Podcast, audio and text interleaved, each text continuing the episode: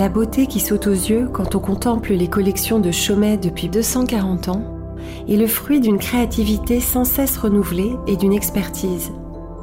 Une somme de miracles techniques et esthétiques opérés par les virtuoses de la maison.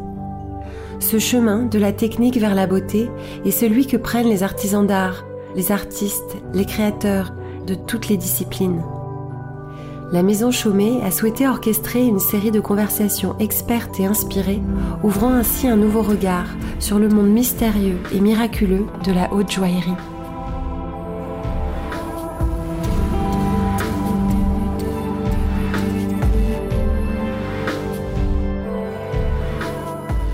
Dans cet épisode des conversations virtuoses par Chaumet, Séverine et Gervaise, responsables du studio de création de la maison Chaumet, rencontrent Nicolas Pinon, laqueur végétal. Ensemble, ils évoquent la minutie du geste, la patience et le travail de la couleur.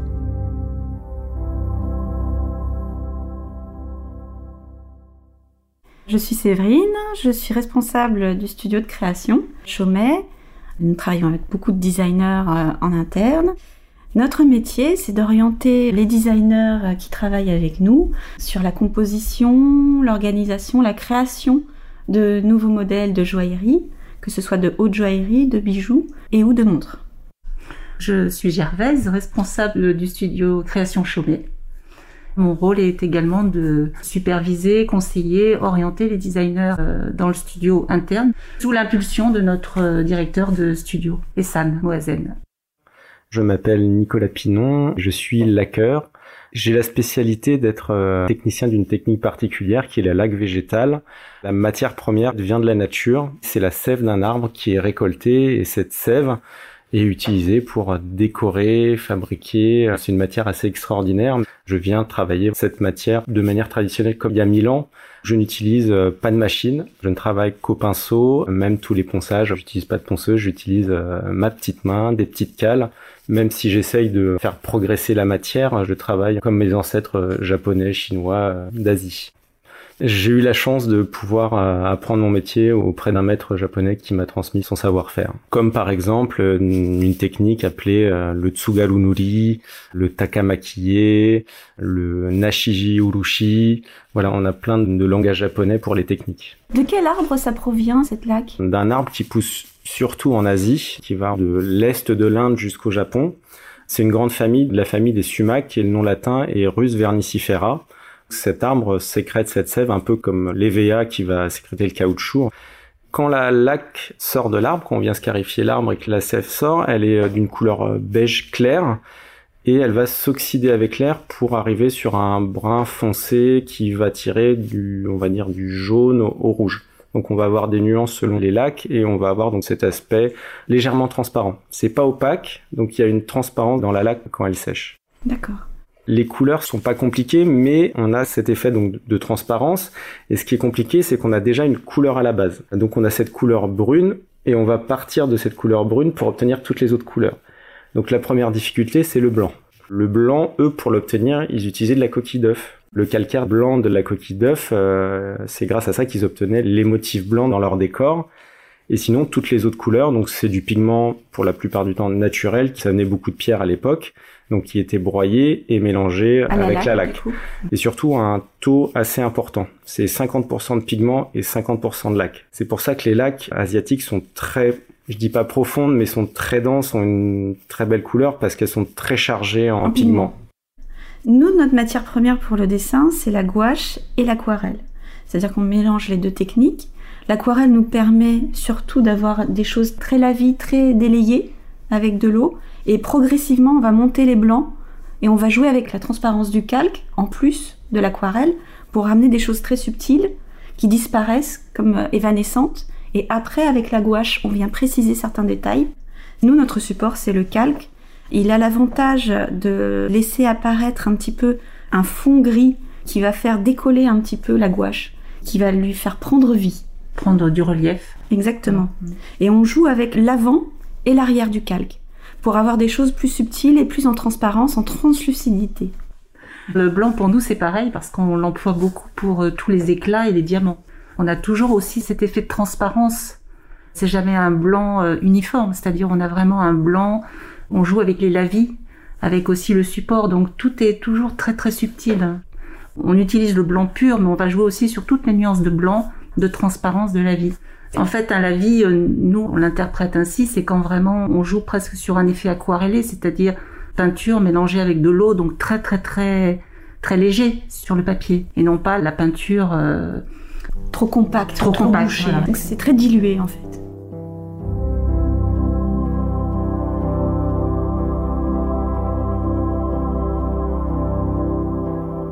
Alors on parle du diadème torsade. C'est une nouvelle collection et c'est inspiré vraiment de la nature. On a vraiment un débobinage de grandes boucles qui viennent enchasser une âme centrale. C'est inspiré aussi de la vigne, hein, de ces petits éléments tortillés comme ça qu'il peut y avoir dans la vigne naturelle. C'est une pièce qui est en or gris avec des diamants principalement. Alors ce sont des diamants taille brillant la taille brillantée avec euh, un certain nombre de facettes, mais on a aussi des tailles roses qui sont dans les boucles intérieures. Alors les tailles roses, elles ont la particularité de ne pas avoir de culasse, donc c'est un fastage qui est que sur le dôme avant de la pierre, ils n'ont pas de profondeur. Ce choix-là a été fait exprès pour avoir des bandes de métal plus fines et avoir un contraste entre le diamant taille brillant en vue avant, qui brille beaucoup plus et qui est beaucoup plus clinquant, et l'arrière qui est un peu plus doux, un peu plus passé, un peu plus sensible. Et quand on voit le dessin gouaché, on se rend compte de la transparence du support, du papier. On se rend compte aussi quand on le tourne qu'on se sert de l'envers pour rehausser certains endroits, pour mettre les ombres, les choses qui vont faire décoller un petit peu la pièce.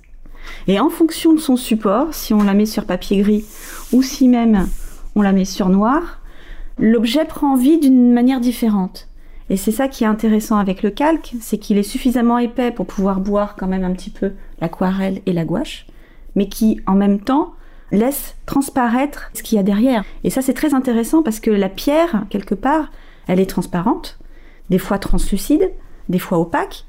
Donc ça permet de pouvoir jouer et rendre le jeu de la pierre, plus que sur un support opaque ça m'a toujours impressionné parce qu'on part d'une feuille blanche, mais en fait non, là on part pas d'une feuille blanche parce que on est obligé de faire apparaître du blanc et blanc sur blanc, bah ça ne fonctionne pas et donner le volume.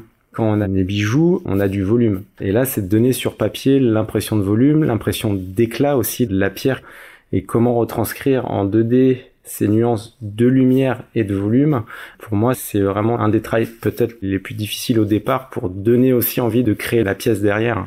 Et ce qui est important aussi, c'est de savoir que justement pour donner tout ça, il y a des codes, une façon de dessiner une pierre, de mettre l'éclat à un certain endroit, sachant que la lumière vient toujours de la gauche. En haut à gauche. En haut à gauche, voilà. Mais chaque gouacheuse, chaque designer, en fait, a sa propre patte. Et c'est ça qui est intéressant, c'est ça qui donne ce côté très vivant et pas figé. Et pas figé, voilà, parce qu'il y a toutes sortes d'écoles en fait de gouaché. Il y a un côté très académique qui peut donner euh, de très très beaux gouachés, mais je pense que dans notre maison, on aime ce côté très vivant, très jeté. Tout le challenge, c'est de donner un côté très précis, parce qu'on va être aux cotes, à l'échelle du bijou, mais aussi de toujours rester dans ce côté même très poétique, très... Très pris sur le vif. Très pris sur le vif, exactement. On travaille beaucoup en interaction avec euh, l'atelier, avec les joailliers, sur la mise en place des couleurs notamment, des croquis sur feuilles libres, hein, bah, feuilles blanches. Et au fur et à mesure, on approfondit le design et la technique. Et avant Certi, on a des présentations, des pièces, pièces en blanc, où vraiment là, on n'a pas encore les pierres, mais on valide la monture. Et après aussi, des petits ajustements de couleurs. Le joaillier, des fois, constate des choses qui sont pas exactement comme ce qu'on avait prévu et donc du coup il nous interpelle et on a une interaction permanente avec les joailliers pour euh, faire la pièce la plus parfaite qui soit, en tout cas qui correspond à ce qu'on avait euh, en tête. Les gouachés sont dessinés à partir de... Ça peut très bien être à partir de fichiers informatiques, si la pièce a été faite en 3D, mais ça peut être aussi à partir de photos, parce que certaines pièces sont exclusivement faites à la main, donc on n'a pas sculpté, sculpté. Fois. Donc euh, il y a tout un procédé qui est euh, parfois un petit peu différent d'une pièce à l'autre pour euh, obtenir des gouachés tous avec la même technique. Le gouaché en fait est une phase finale, c'est l'aboutissement de toute une phase créative qui est très longue entre le moment où le designer propose, travaille sur une collection et le moment où on va présenter les dessins sous forme de gouache tels que vous les voyez. Parce qu'avant, il y a tout un procédé en fait de croquis, de dessins qui sont mis à l'échelle, mais qui ne sont pas forcément des gouachés tels que vous les voyez au patrimoine pour finaliser une collection. C'est un peu le point d'orgue en fait euh, de toute une phase créative.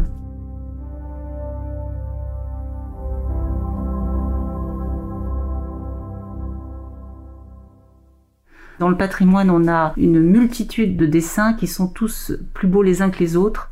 Là, on parle vraiment de virtuosité et parfois c'est juste un trait, un point de lumière. Tout est dans vraiment la subtilité du tracé du pinceau lié à la patte du dessinateur. Avec une, expression personnelle. Mais malgré tout, ça fait quelque chose de vivant. On n'a pas l'impression que c'est tout le temps la même personne. On a une expression vraiment différente en fonction des gouachés. Et ce qui est incroyable, c'est vraiment ça nous frappe par une personnalité et des fois des choses très simples, mais qui sont très très difficiles et très longues à maîtriser en vrai. Mais ça a l'air tellement facile quand on les voit.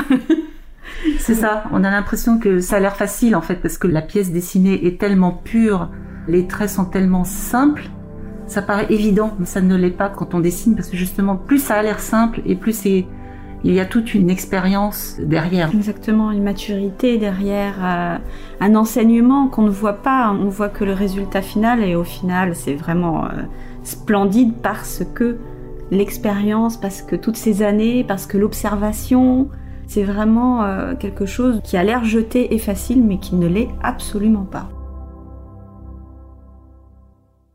Je me retrouve un, petit peu dans mon métier où on a ce rapport entre la technicité et l'artistique parce que faut maîtriser des techniques et ça c'est de l'apprentissage et c'est du temps. Et en même temps il y a cette sensibilité artistique qui va faire que chacun a sa patte et euh, on va peut-être euh, alors peut-être pas le commun des mortels mais les gens un peu intéressés au dessin vont reconnaître un petit peu la patte du dessinateur. C'est une ligne il y a la beauté du trait mais aussi il y a la qualité du trait. Sur les goûts hachés il y a cet ensemble technico-artistique euh, qui fait que c'est parfait mais ça reste fait main. Il y a le tout petit détail, les toutes petites choses qui vont faire, c'est un peu euh, la parfaite imperfection. C'est ça le ressenti sur les goûts hachés, c'est euh, tout de suite, wow. déjà se dire que c'est fait au pinceau. C'est du travail sur la pointe de la pointe. Un pinceau qui peut avoir un, certain volume, on va travailler sur la pointe qui va faire 0,3, 0,2, 0,1 mm. Je pense qu'il y a aussi une correspondance avec nos deux métiers qui sont le matériel. Le pinceau est très important euh, pour le tracé et euh, le résultat. Et je pense que à comparer les pinceaux qu'on va utiliser, je pense qu'on est aussi dans du poil animal, j'imagine, pour la, la stabilité et la finesse du poil, en fait, qui permet d'avoir un détail assez euh, d'une finesse et d'une précision. Je travaille avec deux types de pinceaux, des pinceaux faits à base de cheveux de femmes qui sont fabriqués par une maître au Japon et des pinceaux en poil de chat pour tout ce qui est décor. Plus anciennement, ils utilisaient du poil d'une race de souris spécifique, avec le poil qui est encore plus fin que la pointe du poil de chat pour avoir des pinceaux encore plus, plus fins. Le poil de chat déjà est très très fin. Mais le, le poil de souris, est, encore, plus, fin, ouais. Ces pinceaux-là ont quasiment 1000 ans ou, plus, même 2000 ans. Le fruit et les pinceaux en cheveux sont quasiment les premiers pinceaux qui ont été fabriqués parce qu'en fait, il y avait ce poil qui est, et l'avantage qu'il est long. Oui. Dans le pinceau, vous avez du cheveu sur tout le pinceau, et quand votre pinceau il est usé, vous le coupez, il est cerclé de bois, donc vous coupez un peu le bois et vous découvrez une nouvelle euh, longueur de pinceau. Et en fait, une réserve. mes pinceaux en, cheveux, je vais les garder peut-être 20 euh, ans, 30 euh, ans en fonction de comment je les utilise. J'en ai utilisé des pinceaux comme ça pour les gouaches, notamment les pinceaux à la vie. Ces pinceaux à la vie sont très bien aussi parce qu'ils font beaucoup la pointe tout en bout de pinceau, mais ils ont une réserve. Une réserve. Une réserve en C'est ça qui est important, voilà, c'est ça. Parce que sinon, on est obligé de chaque fois d'aller rechercher la peinture et sur des pinceaux très fins. Mm. C'est très pénible, des mm. fois. Les pinceaux de décor pour les lignes, moi, ils font 20 euh, mm de longueur. Ils font quasiment 2 ah cm de long. J'ai une très grande réserve. Réserve de, peinture qui reste à l'intérieur du haut, en fait, du pinceau.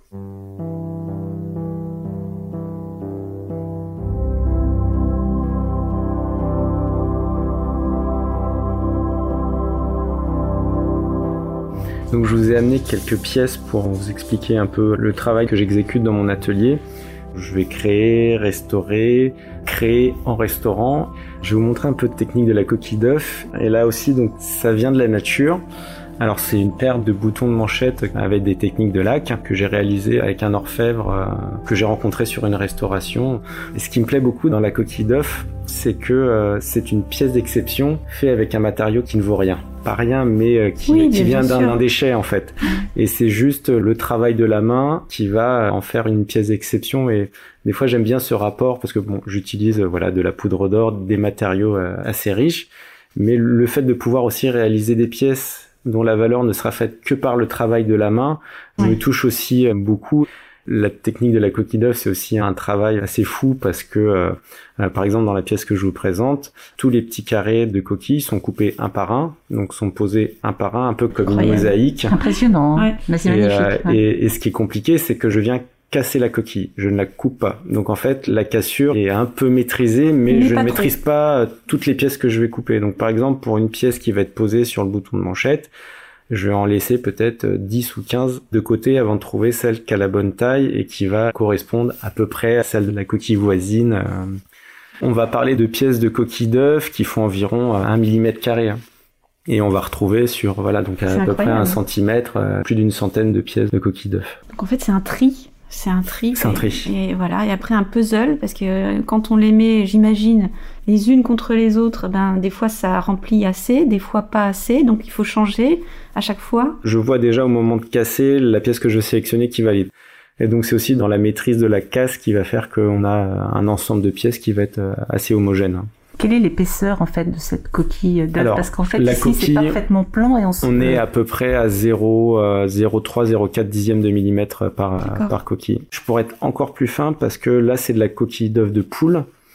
Et sur des pièces encore plus fines, je pourrais utiliser de la coquille de, de caille. Ah oui, d'œuf de beaucoup caille plus qui, est, qui beaucoup oui. plus fin. Et à ce moment-là, je pourrais avoir Plus des fragile morceaux plus fragiles, mais je pourrais avoir des morceaux encore plus petits. Et ce fond noir justement c'est Alors, le fond noir, c'est la laque. Donc, on vient coller les coquilles euh, à la laque sur le fond métallique. Donc, il y a un décaissé dans le bouton de manchette.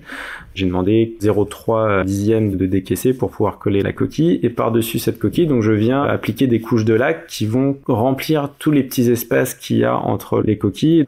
Donc soit on a un effet un peu euh, de mosaïque où on va un peu jouer sur le contraste, donc je vais mettre du noir et blanc, donc ça va ressortir. Mais par exemple, je pourrais faire avec une couleur plus claire, une couleur avec du crème par exemple, et on aurait une couleur beaucoup plus homogène. euh, Alors ça peut fonctionner par exemple sur des plus grandes surfaces. D'accord.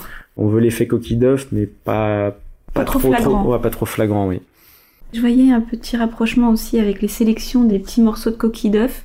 C'est vrai que on a souvent aussi quand on, on travaille sélectionné beaucoup, les pierres, voilà. les sélections de pierres, le Ça, pavage aussi ouais. dans la les petites on- pierres, les, les petites petites dimensions. pierres, euh, quand on a beaucoup de couleurs, euh, on est vraiment très très minutieux sur euh, les nuances, quelle teinte va bien se marier avec une autre, euh, à quel endroit. Est-ce que par exemple, dans un projet qui va être réalisé, est-ce qu'il y a des modifications, par exemple, sur des couleurs de pierre ou des, des pierres qui doivent être posées et au moment où on la Ah pose, oui. on se dit, ça va pas en fait. Oui, oui, Alors le gouache est magnifique, mais au final, sur la pièce finale, on se dit, ah bah là, ça va pas. Ça, ça va pas. si, si, ça arrive. Ça arrive, oui. Ça arrive. Pas sûr forcément des pierres euh, de centre ou des grosses pierres. Des, des petites pierres. les Mais euh, voilà, des associations de pavage euh, qui sont pas forcément très heureuses, euh, on peut remédier et changer.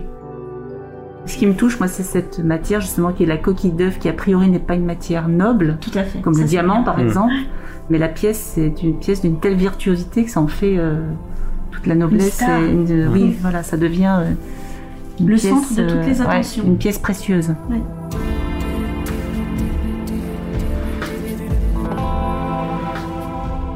Dans mon métier, j'ai l'habitude de travailler sur des pièces toutes petites. Alors, ça peut aller aussi sur des pièces beaucoup plus grandes qui prennent beaucoup plus de temps, mais j'aime par exemple passer euh, allez, euh, 5 heures sur 2 cm carrés, ça me pose pas de problème. J'apprécie le fait de passer du temps à euh, travailler la perfection et l'ajustement. C'est vrai que ce travail sur des toutes petites surfaces me plaît beaucoup et m'avait plu déjà même quand j'étais à l'école. On me demandait des pièces peintes et moi bah, je faisais du 10 par 10 et euh, je faisais du décor comme de l'enluminure en fait. Et ce travail sur petite surface m'a toujours intéressé et plu. hein. Ça, C'est quelque chose qu'on a en commun aussi, j'imagine. Ce travail de minutie, c'est vraiment... euh, Quelque part, c'est stressant aussi, parce que quand on est sur des petites échelles comme ça, il faut être concentré. Le souffle est très important. On est souvent en apnée, hein. On est en apnée souvent, hein, sur des petites euh, dimensions comme ça. Mais c'est une concentration extrême. Qui apporte beaucoup d'apaisement. Exactement. C'est-à-dire, il y a un certain stress parce que justement, on doit être Hmm. extrêmement précis. Donc, la main ne doit pas trembler. Il faut être très concentré. Exactement. Et en même temps, cette concentration apporte un grand apaisement. Tout est connecté avec euh, l'être et la respiration en fait, et ce qu'on ressent. Le fait de se concentrer, même si des fois ça peut être stressant, comme le disait Gervaise, après on se sent mieux. Il y a quand même une notion de focus, d'oublier l'extérieur, d'être vraiment concentré sur soi, sur une petite pièce toute petite, de focuser toute notre attention hein. là-dessus. Exactement. hein. C'est- Il n'y a On- plus rien autour et on est. On est ailleurs, hein. On n'est plus sur Terre. On est vraiment, euh, on est autre part. Quand je suis fixé sur un point de concentration, je peux passer par exemple un quart d'heure sans cligner des yeux. Pour jamais perdre le fil de concentration, la continuité du geste ou du mouvement. C'est vrai qu'avec l'âge, on perd un petit peu en précision au niveau de l'œil. Je m'aide avec les lunettes. Il m'arrive de mettre les binoculaires, euh, et notamment pour les gouacher d'ailleurs. C'est une loupe, en fait. C'est une loupe, oui, une loupe x10. euh, Et une très bonne lumière. Donc, c'est-à-dire, il faut vraiment une lumière euh, qui soit pas jaune, une lumière blanche. Et vraiment extrêmement bien éclairée. Voilà. Ouais, la, lumière est vraiment très très, important. importante dans le. Qui ne chauffe pas. Et qui ne chauffe pas exactement.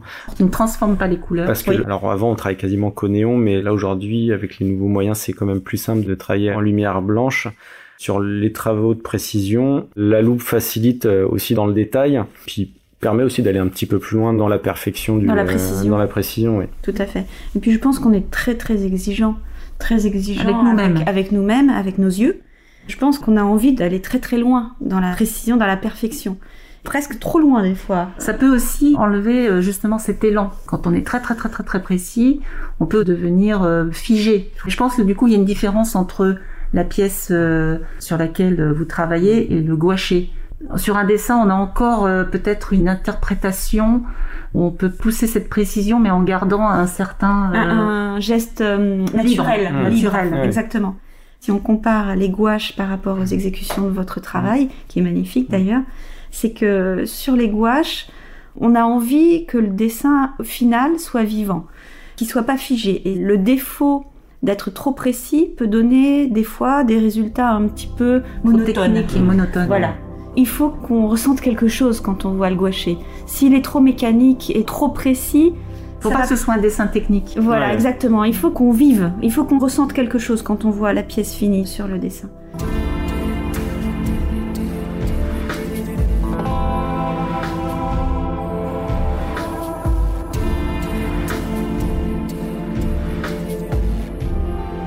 Je vous ai amené euh, deux pièces qui utilisent la technique japonaise du kintsugi. Le kintsugi, c'est une technique ancestrale qui est une technique de réparation japonaise qui euh, magnifie la cicatrice.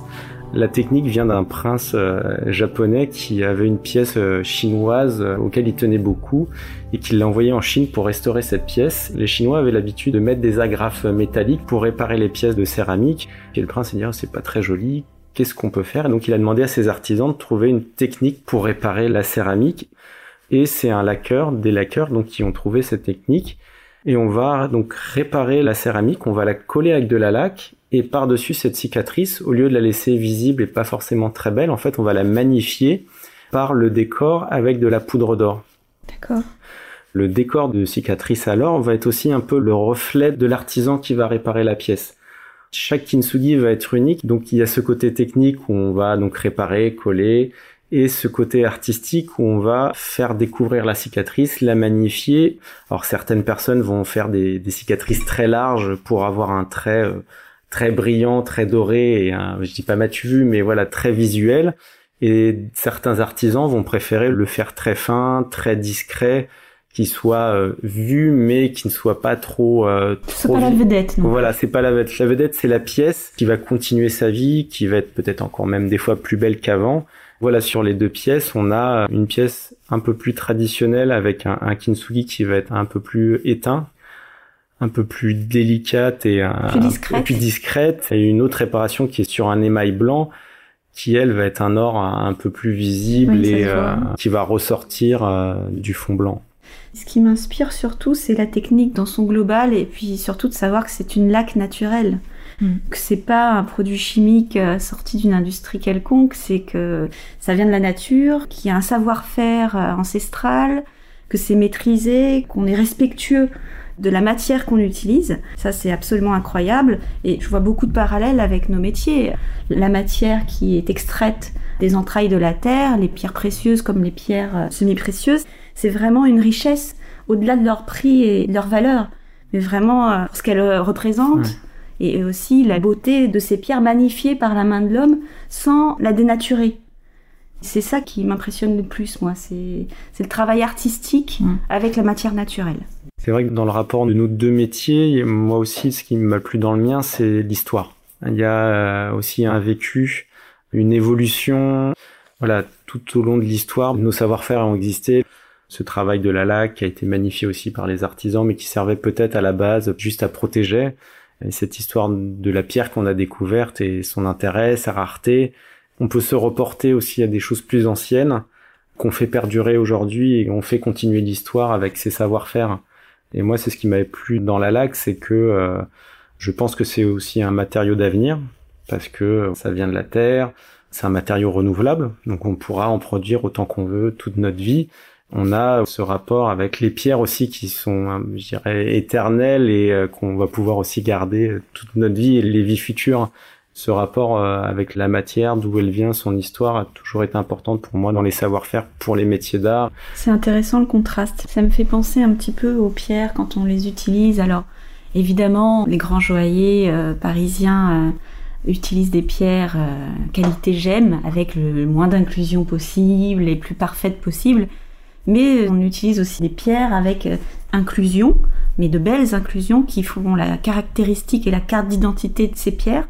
Chaque inclusion. on fait une pièce unique. Voilà, exactement. Et je trouve ça euh, absolument euh, merveilleux. Ça parle de la nature, du fait que c'est unique, qu'on puisse s'attacher et trouver ça charmant. Ce ne sont pas des défauts, c'est presque euh, leur charme. Hmm. Des, fois, c'est ennuyeux quand c'est trop parfait. Exactement. Sauf que la nature, c'est pas ça. Tous ces accidents de la vie, justement, en, voyant cette coupe, hmm. j'ai tout de suite pensé ces accidents de la vie, mais en fait qui laissent des cicatrices mais finalement, c'est ce qui fait la beauté de la pièce aussi. De belles cicatrices. De très belles cicatrices, ouais. Et tirer parti de cette histoire, construire ou créer un objet à partir de matières naturelles qui ont un certain vécu, qui ont mis euh, des millions d'années à être euh, parmi nous, qu'on a retrouvé façonné par la main de l'homme. Mais au final, si on arrive à bien comprendre et bien rentrer à l'intérieur de l'histoire de la pierre, on peut magnifier ces cicatrices quand c'est vraiment justifié et que ça va dans la continuité de son histoire, c'est d'autant plus justifié et ça touche en fait. Je pense qu'on n'a pas forcément besoin de grands discours. Ça provoque beaucoup d'émotions. Exactement. Et puis il y a toute une poésie et je pense que notre maison aussi, il y a toute cette poésie, beaucoup de subtilité. Ça touche, ça parle aux émotions. Ça parle au cœur. Au cœur, mm. oui.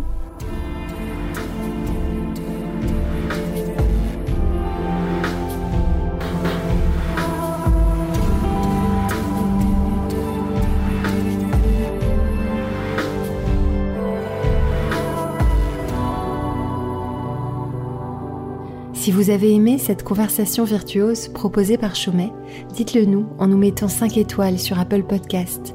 La conversation continue sur le compte Instagram Chaumet Official et sur le site chaumet.com.